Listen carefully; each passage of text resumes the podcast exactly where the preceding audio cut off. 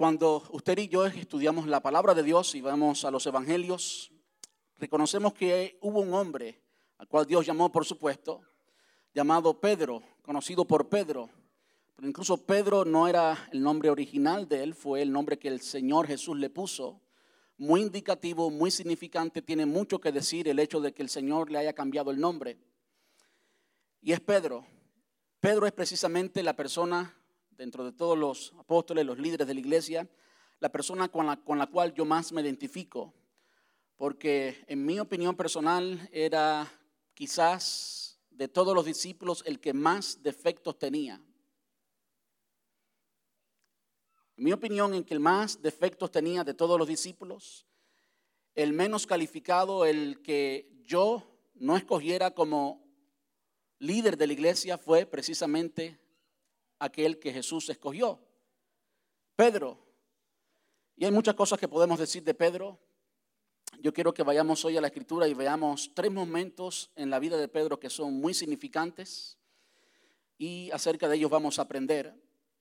El primero está en Juan capítulo 1, segundo Mateo capítulo 4, esos dos vienen siendo como un solo eh, evento en la vida de, de Pedro.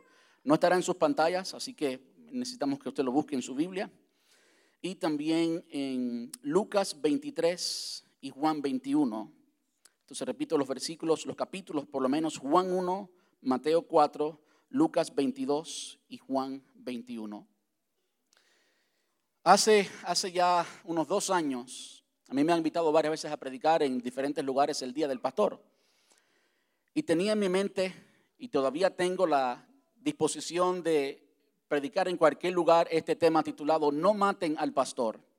Así que ya ustedes saben, la próxima vez que me toque predicar en una iglesia al día del pastor, ya ustedes saben cuál va a ser el título. No maten al pastor.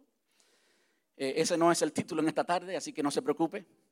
Quiero simplemente expresarle a la luz de las escrituras algo que considero que es importante que todos sepamos. Y de hecho, evidentemente, si usted está aquí por primera, segunda vez, está visitando es un culto muy irregular lo que estamos haciendo hoy, no es lo que hacemos siempre, así que les pedimos que nos visiten en el futuro para que aprendan un poco más de la iglesia y cómo hacemos todo. Hoy es un día especial, hoy es un día irregular, no es el día común, no es un domingo común en nuestra iglesia. Normalmente el día del pastor se predica acerca de lo que la congregación debe saber y que la escritura dice acerca del pastor. Textos como el que nos leyó nuestra hermana Lumila al principio de Hebreos, hay tal, tal cosa como obedecer al pastor. La palabra de Dios lo dice. Tal cosa como obedecer al pastor. En los días de hoy, en la subcultura americana, en la iglesia, en Estados Unidos, ya eso es un concepto como que ni se oye. Que obedecer al pastor. Y por supuesto pudiera hablar mucho de eso, pudiera hablar mucho de honrar al pastor, lo, es lo que la iglesia ha estado haciendo hoy. Hay muchas cosas que la iglesia puede aprender de lo que debe hacer la iglesia por un pastor. Ahora yo quiero eh, mirar a la realidad y la vida del pastor, el llamado al pastorado, eh, desde una perspectiva diferente. Y quiero al mismo tiempo darle razones a ustedes por qué usted debe eh, creer, obedecer y someterse a todo lo otro que dice la palabra acerca del pastor, las instrucciones directas acerca del pastor, las instrucciones a la iglesia. Pero quiero que lo miremos desde otro punto de vista y el punto de vista es el siguiente. ¿A quién le da cuenta el pastor? ¿Cuáles son las opciones del pastor? ¿En qué consiste el llamado del pastor?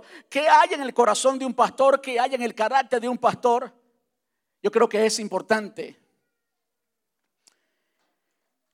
Vamos a Juan capítulo 1, versículos del 40 al 42. Juan 1, versículos del 40 al 42. Y allí vemos el primer encuentro que tuvo Jesús con Pedro, o Pedro tuvo con Jesús. Andrés, el hermano mayor de Pedro, fue el primer discípulo y Andrés era discípulo de Juan. Y en los versículos anteriores, al versículo 40, en Juan capítulo 1, se nos dice cómo en cierta ocasión estaba Andrés y otro discípulo, que es eh, precisamente Simón, el hermano, Pedro, estaban allí y cuando ellos ven a Jesús, dejaron de seguir a Juan y comenzaron a seguir a Jesús. Dice el versículo 40, Andrés, hermano de Simón Pedro, era uno de estos hombres que, al oír lo que Juan dijo, siguieron a Jesús. Andrés fue a buscar a su hermano Simón y le dijo, hemos encontrado al Mesías, que significa Cristo. Luego Andrés llevó a Simón para que conociera a Jesús. Ahora escuche por favor, preste atención a lo que dice el versículo 42, la segunda parte. Jesús miró fijamente a Simón y le dijo, tu nombre es Simón, hijo de Juan, pero te llamarás Cefas, que significa Pedro.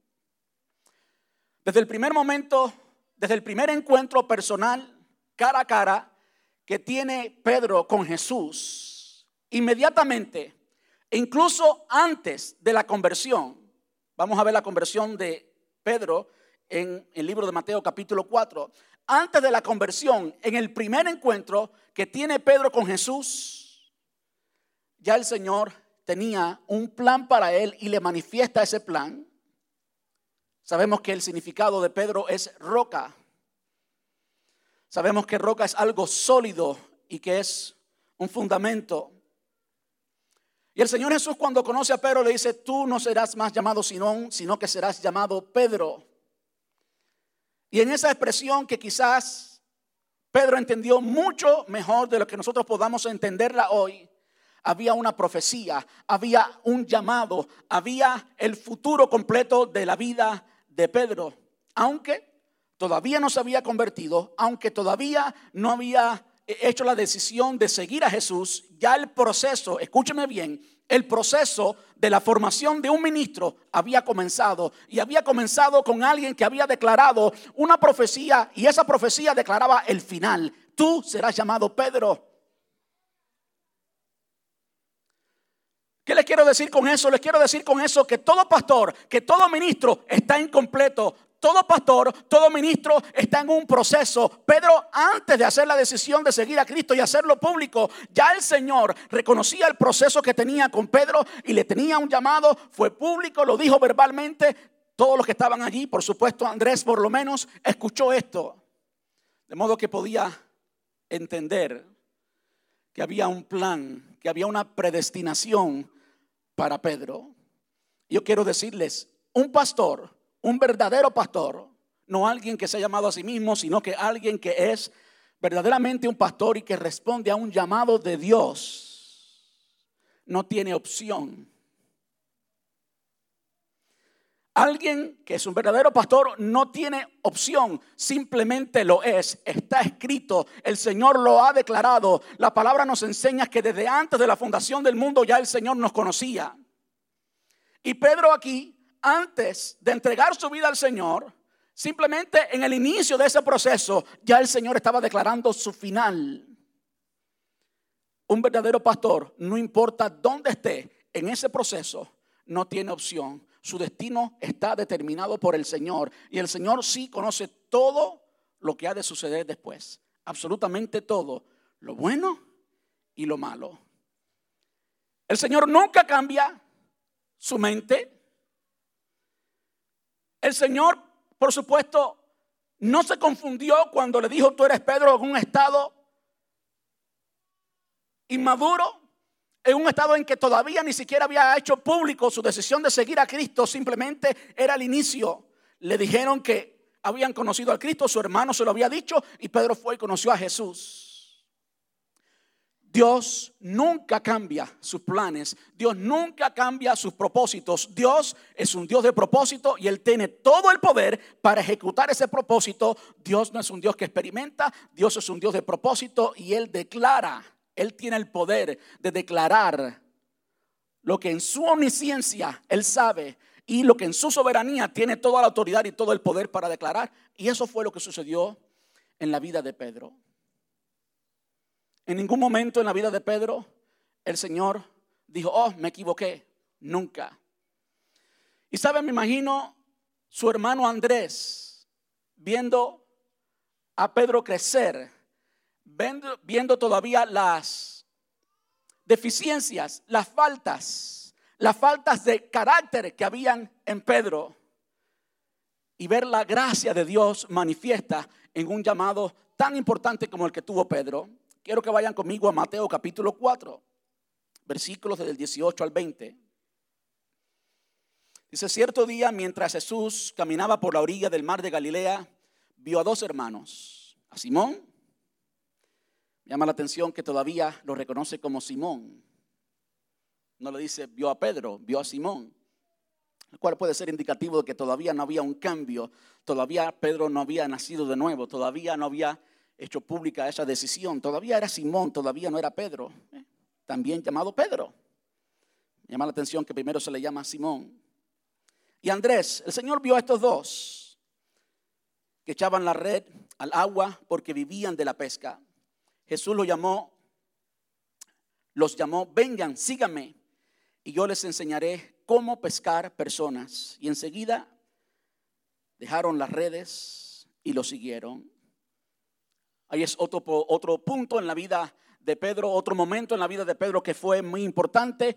El momento que tuvo que dejar lo que todo ese es el momento en que él respondió al llamado.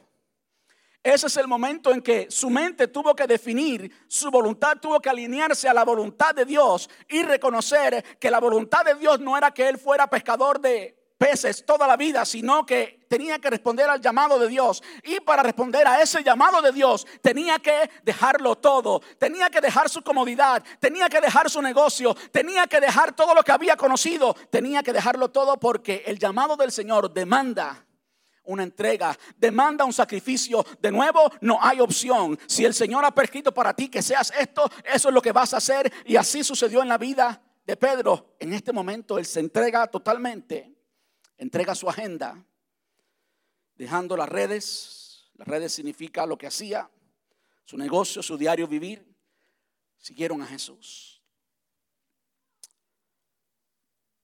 Ahora hay un momento, hubieron varias cosas que sucedieron, por supuesto, positivas en la vida del apóstol Pedro. Pedro, por supuesto, llegó a ser uno de esos tres más cercanos a Jesús, muy significativo. Hubo un momento, hubo un capítulo oscuro en la vida de Pedro. Si va conmigo a Lucas capítulo 22, versículos del 31 al 62. Lucas 22, del 31 en adelante, del 31 al 34. Vamos a leer hasta aquí. Dice, dijo también el Señor, Simón, Simón. Se da cuenta una vez más cómo le sigue llamando Simón, como que todavía habían cosas de su carácter, aunque el nombre al final es irrelevante. Bien le podía llamar Simón, bien le podía llamar Pedro. Pero a mí, es la misma persona, por supuesto. A mí me llama la atención cómo el Señor hace referencia al nombre que él tenía originalmente y no al nombre que el Señor mismo declaró que se le iba a llamar. Simón, Simón. He aquí Satanás os ha pedido para zarandearos como a trigo. De hecho, muchas veces interpretamos ese pasaje como en singular, pero véase que es en plural. Sin embargo, el Señor está hablando con Pedro. Eso es significante. El Señor veía en Pedro el liderazgo que Pedro tenía y cómo Pedro podía dirigir, cómo Pedro podía influenciar. Inevitablemente se refería a Pedro porque Pedro significaba eh, influencia dentro de los discípulos. He aquí Satanás os ha pedido para zarandearos como a trigo, pero yo he rogado por ti que tu fe no falte y tú, una vez vuelto, escuche por favor, escuche por favor. En este encuentro de, Jesús con Pedro, el Señor está diciendo que él sabía los resultados del ataque de Satanás sobre la vida de Pedro, lo que está diciendo. Había rogado por protección, pero evidentemente, evidentemente, el Señor sabía y le estaba declarando a Pedro una vez más que aún después de su caída, había una restauración. Yo no estoy absolutamente seguro si Pedro entendió eso. Yo creo que Pedro no entendió eso hasta después el próximo pasaje que vamos a ver. Yo he rogado por ti que tu fe no falte y tú, una vez vuelto, una vez te hayas arrepentido, está hablando después que pasó el día oscuro, después que pasó el día de la atracción. Antes que sucediera, el Señor estaba profetizando que iba a caer pero que también se iba a levantar. Y tú, una vez vuelto, confirma a tus hermanos. Estaba una vez más, una vez más afirmando el llamado y el liderazgo en la vida de Pedro aún antes de caer. Qué lindo servir al Señor. De, modo que en el proceso y en el plan A de Dios, Dios no tiene plan B. En el plan A de Dios también están tus caídas y mis caídas y está la restauración. Amén. Él le dijo, Señor, escuche el corazón de Pedro. Le dijo, Señor, dispuesto estoy a ir contigo no solo a la cárcel. Estudiamos cuando estudiamos Hechos como Pedro fue a la cárcel por el Señor. No solo a la cárcel, sino también a la muerte. Y él le dijo, Pedro, te digo que el gallo no cantará hoy antes que tú me niegues tres veces, que tú niegues tres veces que me conoces. Y todos conocemos la historia como el Señor, eh, como Pedro cobardemente negó al Señor Jesús tres veces. La Biblia nos dice que él estaba llorando amargamente, como que era inevitable, como que el Señor en su omnisciencia, omnisciencia significa que lo sabe todo, sabe el futuro, es lo que el apóstol Pablo le decía a los cristianos en Roma, en Romanos capítulo 8, aquel que antes nos conoció, Él es omnisciente, y es eterno. Él conoce todo, incluyendo tus faltas. Y Pedro, por supuesto, no tenía tal conocimiento, simplemente se estaba cumpliendo la profecía del Señor. Y me imagino lo duro que tiene que haber sido para él decir tres veces a ese hombre, a su amigo, a su Salvador, aquel del cual había dicho, tú eres el Hijo del Dios viviente. Y el decir a ese hombre, ni siquiera lo conozco, sirvió grandemente la vida de el apóstol Pedro. No hay un momento más difícil, no hay un momento más difícil en la vida de un ministro, en la vida de un pastor, que cuando falla, que cuando está en el piso, cuando todo el mundo lo mira y ve y dice, ese no sirve, ese ha fallado, ese no es digno. No hay otro momento más difícil en la vida de un pastor que ese. Pero ¿saben qué? En ese momento todavía el llamado de Pedro, aunque por supuesto en ese, en ese periodo transicional no estaba en la capacidad de ejercer su liderazgo, no en una forma espiritual, no en una forma positiva, todavía tenía el liderazgo. La palabra nos enseña que después, cuando Jesús eh, fue crucificado, ¿dónde estaban los discípulos? No estaban allí. Aprendemos que después estaban pescando con Pedro de modo que la influencia que tenía Pedro, influencia es exactamente lo mismo que el liderazgo. El liderazgo que tenía Pedro era induditable. Y todo ese proceso estaba considerado en el llamado de Dios. El llamado de Dios es uno y Dios nunca cambia su mente, nunca cambia su corazón. Ahora, ¿qué tiene que ver eso con nosotros y por qué importa eso? ¿Qué implica eso? ¿Cuál es la aplicación de eso para el cristiano común? La aplicación de eso es lo que usted y yo debemos preguntarnos que se estaban diciendo los demás. ¿Cómo es que los demás discípulos y aun aquellos que fueron resultado del ministerio de ellos, cómo es que ellos debían interpretar esta falla en el apóstol Pedro? ¿Cómo? Tristemente, algo que hace la iglesia hoy cuando un pastor falla, lo aplastan. Cuando un pastor falla, lo aplastan. Porque se creen que el pastor es la cuarta persona de la Trinidad. Y sí, respaldo lo que decía nuestra hermana Wanda y lo que he enseñado en esta iglesia desde el día uno. Y la razón también por la cual aquí hay diferentes pastores y van a haber diferentes pastores. ¿Ok? Que ninguno de nosotros es perfecto. Ninguno lo será mientras vivamos en esta carne. Todos tenemos faltas, todos tenemos defectos. Y la iglesia tiene que entender eso, que el pastor es todavía una persona con defectos, que el pastor no ha terminado el proceso y que las fallas que tiene el pastor y la caída que tiene el pastor estaban también en el plan de Dios. No sorprendieron a Dios. A Dios no vino un ángel diciéndole, mira, es que Pedro acaba de fallar. No, el Señor sabía desde el día uno que le llamó y le dijo, tú serás llamado Pedro. Él sabía exactamente lo que iba a suceder. Pero él nunca cambia su plan. Lo que la iglesia tiene que ejercer es lo que Jesús demostró ejercer. Es amor. Amén. Es amor. Es perdón.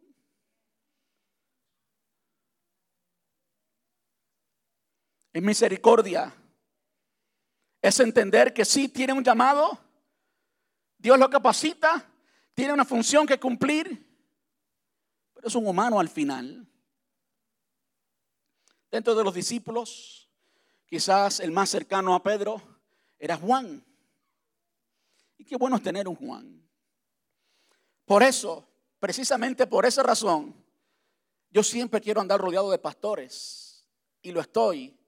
Y dedico tiempo a tener relación con pastores. Tengo pastores amigos con, quienes me puedo abrir y me pueden entender y lloran conmigo y oran conmigo y me extienden gracia. Porque es importante. Juan era ese discípulo que estuvo con Pedro en todos los momentos. Imagínese cómo será estar tú haber siendo sido Juan el fiel, el que estuvo allí hasta el pie de la cruz, ¿verdad que sí? Juan, mire el corazón de Juan. Juan fue quien primero llegó a la tumba, pero cuando él llegó a la tumba, él no entró de primero. Él entendió que había un amigo llamado Pedro que había sido infiel al Señor Jesús que había negado al Señor Jesús y que estaba herido, que estaba en una condición mala, pero que todavía amaba al Señor Jesús. Y Juan le permite a Pedro entrar primero a la tumba, a pesar de que Juan corrió más que Pedro, corrió más rápido que Pedro. Eso me habla del corazón que tenía Juan.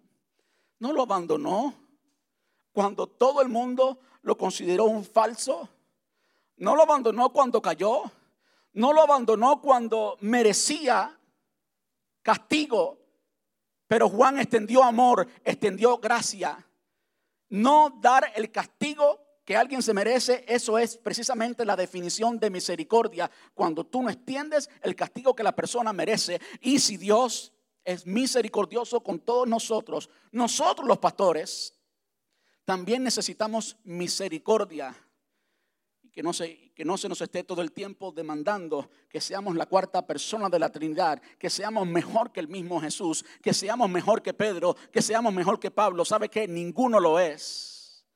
Por tanto, si algo usted puede hacer por su pastor, sea yo, sea otro, es ámelo, perdónelo, extiéndale misericordia, no lo castigue todo el tiempo por sus faltas.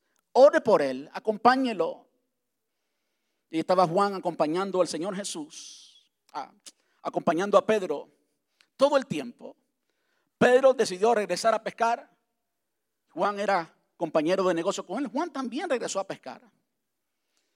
Mi perspectiva muy personal, yo creo que Juan todo el tiempo estaba más en sintonía con el Señor, más eh, estaba más despierto espiritualmente, estaba más sensible a la verdad que estaba sucediendo y eso se demuestra cuando es el primero que va a la tumba, es el primero que cree que es, que es realidad, que es verdad lo que había sucedido en la tumba.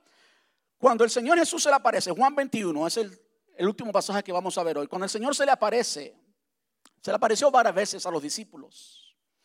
Si no me equivoco, esta fue la sexta o la séptima vez que se le apareció. Juan estaba todavía pescando. Después de Jesús, escúcheme bien por favor, después de Jesús haberse aparecido a los discípulos múltiples veces, en la cual por supuesto estaba Pedro presente, es más que en varias ocasiones el Señor Jesús decía, díganle, como le dijo a las mujeres, díganle a los discípulos acerca de la resurrección, díganle a los discípulos y a Pedro. ¿Por qué el Señor tenía que hacer énfasis en Pedro? ¿No era Pedro uno de los discípulos? Cuando el Señor Jesús le dijo, o el ángel le dijo a, los, a las mujeres, vayan y díganle a los discípulos, pues Pedro estaba incluido, ¿verdad que sí? ¿Por qué es que hay tanto énfasis en Pedro? Porque Pedro era indiscutiblemente un líder, era el líder. Y Pedro estaba herido, estaba herido por su propio defecto, estaba herido por su propio pecado, estaba herido porque era un infiel. En todo momento Juan estaba allí. En la sexta, si no es la sexta, la séptima, no, al final del orden el número no, no, no es lo más importante. El Señor Jesús se le aparece en el mar de Galilea y nótese que fue en el mismo mar donde lo llamó inicialmente, en la misma instancia estaban eh, pescando igual, el Señor se le aparece de nuevo. Vamos a leerlo, está en Juan capítulo 21. versículos desde el 15 hasta el 19, dice, después del desayuno, escuche esto, el Señor Jesús se les aparece y evidentemente el resto de la historia ya está narrado para el versículo 15. ¿Qué había sucedido? El Señor intencionalmente espera que los discípulos estuvieran exactamente en el mismo lugar, en el mismo mar, haciendo lo mismo que estaban haciendo cuando Él los llamó originalmente. Y allí se les aparece. Cuando se aparece desde la orilla, el Señor repite el mismo milagro, exactamente el mismo milagro que repitió al principio de echar las redes al otro lado y que pescaran mucho. Y cuando sucede eso, por eso digo que Juan era el más despierto, que más estaba en sintonía con el Espíritu Santo, el que tenía más visión espiritual era Juan. Juan reconoce que era Jesús y le dice a los discípulos que estaban con él, es Jesús. Pedro, evidentemente estaba con poca ropa, no sé si estaba sin ninguna ropa, pero al final eso no importa. Se vistió y se tiró al agua. La palabra lo dice así, por eso tengo que mencionarlo. Se vistió y se tiró al agua y siguió nadando hasta la orilla. Eso significa mucho, ¿sabe? Este hombre estaba herido pero todavía ardía en él una pasión, todavía ardía en él algo que le atraía a su amigo Jesús, a su Salvador el Señor Jesús. Todavía había una pasión que tenía que ser restaurada, había un llamado que tenía que ser restaurado y allí se acercan nadando. No soportó esperar a que la barca estuviera lista y sus amigos listos y los peces y demás. A él le importó un poco los peces, se tiró nadando hasta llegar. Y cuando llegaron el Señor le tenía un desayuno preparado poco extraño para un caribeño porque desayunaron pescado, pero desayunaron y era una muestra de amor y de cuidado del Señor Jesús. Dice el versículo 15, después del desayuno, Jesús le preguntó a Simón Pedro, Simón, hijo de Juan, y ustedes saben cuántas veces he hablado de este pasaje aquí, lo he hablado tantas veces porque para mí es muy significativo. Simón, hijo de Juan, ¿me amas más que estos? Sí, Señor, contestó Pedro, tú sabes que te quiero. Era el amor filos. Tú sabes que te quiero. Escuche la palabra del Señor Jesús, la respuesta las tres veces a la declaración de Pedro. Entonces alimenta a mis corderos, pastorea mis ovejas, le dijo Jesús. Nótese que quien comienza el diálogo es Jesús. Y cuando Jesús comienza el diálogo, está buscando intencionalmente una respuesta en Pedro. Por eso le hace una pregunta, porque una pregunta demanda una respuesta y una respuesta que sea específica, que responda a la pregunta, ¿me amas? El Señor Jesús le estaba dando a Pedro la oportunidad de ser sano, de verbalizar, así como él, había verbalizado tiempo atrás. A ese hombre ni lo conozco. Ahora Jesús le estaba dando intencionalmente, muy intencionalmente, una oportunidad para que de nuevo verbalizara, tú sabes que te amo. Y la respuesta del Señor Jesús fue cuál? apacienta mis ovejas es el llamado inquebrantable. Es el llamado inquebrantable. Por eso que el apóstol Pablo decía que irrevocable, irrevocable son los dones y el llamamiento. Jesús repitió la pregunta, dice el versículo 16, Simón, hijo de Jonás, ¿me amas? Ahora no dijo más que estos, pero dijo, ¿me amas? Sí, Señor, Dijo Pedro, tú sabes que te quiero. Entonces cuida de mis ovejas, dijo Jesús. La segunda vez. Le preguntó por tercera vez, Simón, hijo de Jonás, ¿me quieres? A Pedro le dolió, lo cual me da a entender que Pedro todavía no entendía. Hoy miramos atrás con la guianza de la palabra, tener una perspectiva completa y bíblica de quién es Dios, del corazón de Dios, tener la guianza del Espíritu Santo, hoy podemos mirar atrás y entender exactamente qué es lo que estaba sucediendo. Pero evidentemente Pedro no lo entendía con esa claridad.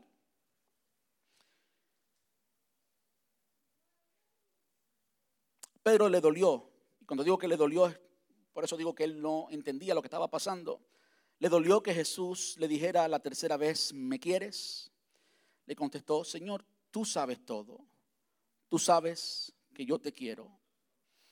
Jesús dijo, entonces alimenta mis ovejas. La respuesta del Señor Jesús siempre fue la misma. Yo creo que Él estaba dando la oportunidad de decir el mismo número de veces que había dicho, a ese hombre no lo conozco, no sé quién es. Las mismas veces que Él negó a Jesús, pudiera decir, te amo, para que su corazón sanara. Por eso que Santiago, el medio hermano de Jesús, dice que confiésense unos a otros vuestras ofensas para que sean sanos. Usted quiere tener un corazón sano tiene que confesar, tiene que ser claro, tiene que decir, yo hice esto, confesarse verdaderamente. Yo creo que todos debemos aprender un poquito más de eso.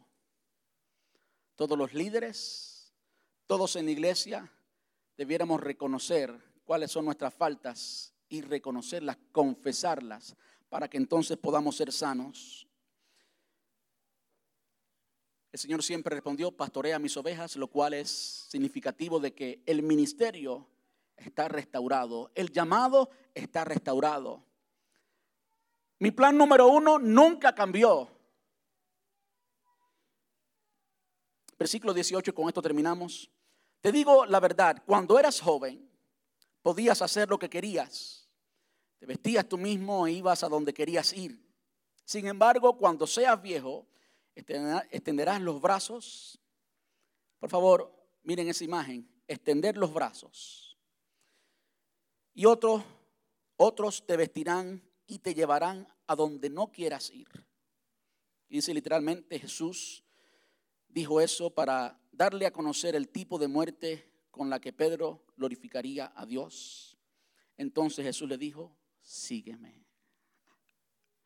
Lo mismo que le había dicho al principio. Lo mismo que le había dicho al principio. ¿Usted se recuerda cuál fue la declaración de Pedro cuando Jesús le dijo que lo iba a negar? Te seguiré contigo hasta la cárcel y hasta la muerte. Y qué lindo, qué tremendo es ver que Dios le dio la oportunidad a Pedro de ser sano, de ser sano y poder decir te amo y esas palabras te amo ser aceptadas y ser respondidas con la restauración del llamado, del ministerio. Y después tener la posibilidad de cumplirlo y o e ir a la cárcel por el Señor Jesús. Aunque no es parte de la Biblia, no es parte literalmente de un texto bíblico, los historiadores y recursos confiables de historia nos dicen que Pedro fue crucificado cabeza hacia abajo. Murió como el maestro, en efecto murió, entregó su vida como había prometido.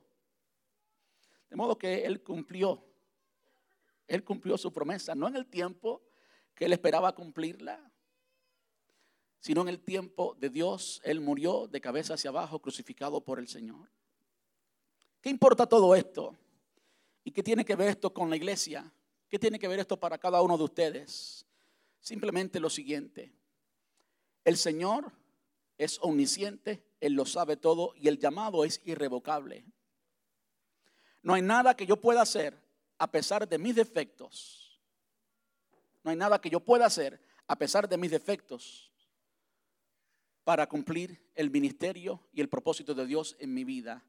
A pesar de los defectos, tengo que seguir adelante. Todo pastor, a pesar de los defectos, si es auténticamente un pastor, si es llamado auténticamente de Dios, ¿saben qué? No tiene opción. Por eso el apóstol Pablo decía que más le valía a él predicar el Evangelio. Por eso el apóstol Pablo decía que él era un esclavo. Un esclavo es alguien que no tiene voluntad, que tiene que simplemente obedecer al amo.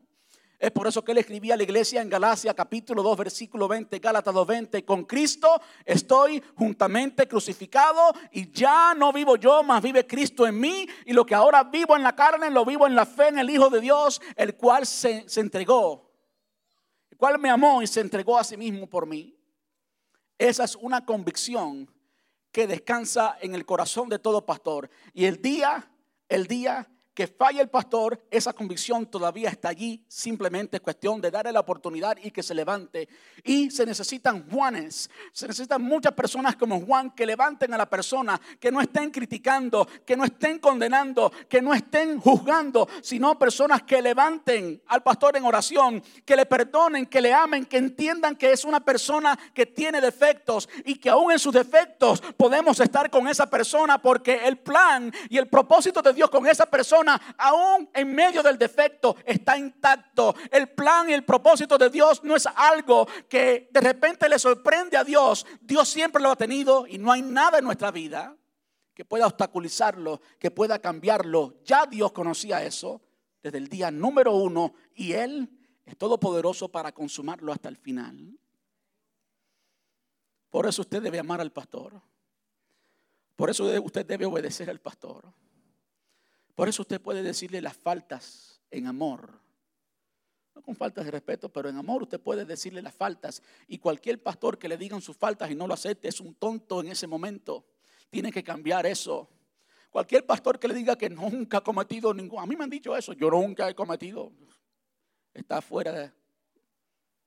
Está en sintonía. Cualquier pastor que entra en la presencia de Dios, y digo esto porque hay muchos por ahí falsos que aparentemente todos los días pues llegan a la gloria de Dios y hablan más, hablan más con Dios que cualquier otra persona. Ustedes lo ven en la televisión y demás. Y al final su vida no demuestra que tienen un llamado de parte del Señor. Cualquier persona que entra a la presencia de Dios no tiene más opción, no tiene más opción que salir como salió Elías el día en que murió el rey Usías, vio a Jehová y sus faldas cubrían el templo. Estaba cerca, estaba en la intimidad con el Señor. de repente ese profeta, en ese momento pivotal en su vida, se sintió como un pecador. Así se siente toda persona, todo ser humano que verdaderamente entra en la presencia de Dios. De modo que usted puede orar por su pastor. Señor, revélate a su vida, sorpréndelo, atácalo, interven en su vida. Usted ve que el pastor está desalineado, como que no está bien. Usted no conoce las luchas. Usted puede orar y amar y extender gracia. Y con amor, con respeto y con sabiduría puede pedirle cuentas, pero solamente con esa forma, no haciéndole guerra para que el pastor pueda hacer su ministerio, como leía la hermana Leomila, pueda hacer su ministerio y hacerlo con alegría, hacerlo con amor. Vamos a estar puestos en pie. Yo no quería predicarles hoy, no maten al pastor, porque ustedes son una iglesia muy linda. Créeme que he estado en muchas iglesias y hay veces que hay cosas, hay ciertos comportamientos, hay ciertas heridas del alma que enferman a la congregación, pero gracias a Dios en nuestra iglesia no ha sucedido así, a menos eso es lo que entiendo. De modo que con toda honestidad le digo que somos una iglesia linda y que yo estoy muy feliz y muy satisfecho. Sí, no es fácil y todo lo que se dice del pastor es cierto, pero ¿saben que Yo no tengo opción. Mi esposa, de buen ánimo, no de mal ánimo, no cuestionando mi llamado, sino simplemente abriendo su corazón, a veces me ha dicho, quizás estoy siendo un poco vulnerable aquí, a veces me ha dicho, no, no era más fácil ser parte de una congregación y ejercer cierto liderazgo y servir sin ser el pastor. No era más fácil. Era más fácil que tú todavía continuaras con tu negocio y ganaras el dinero que ganabas y el patio te hecho hace mucho tiempo hablando del patio. Pero ¿saben qué? No hay opción. Y nosotros los pastores con alegría y de corazón preferimos no tener opción porque la opción del Señor siempre es mejor. Amén. La opción del Señor siempre es mejor.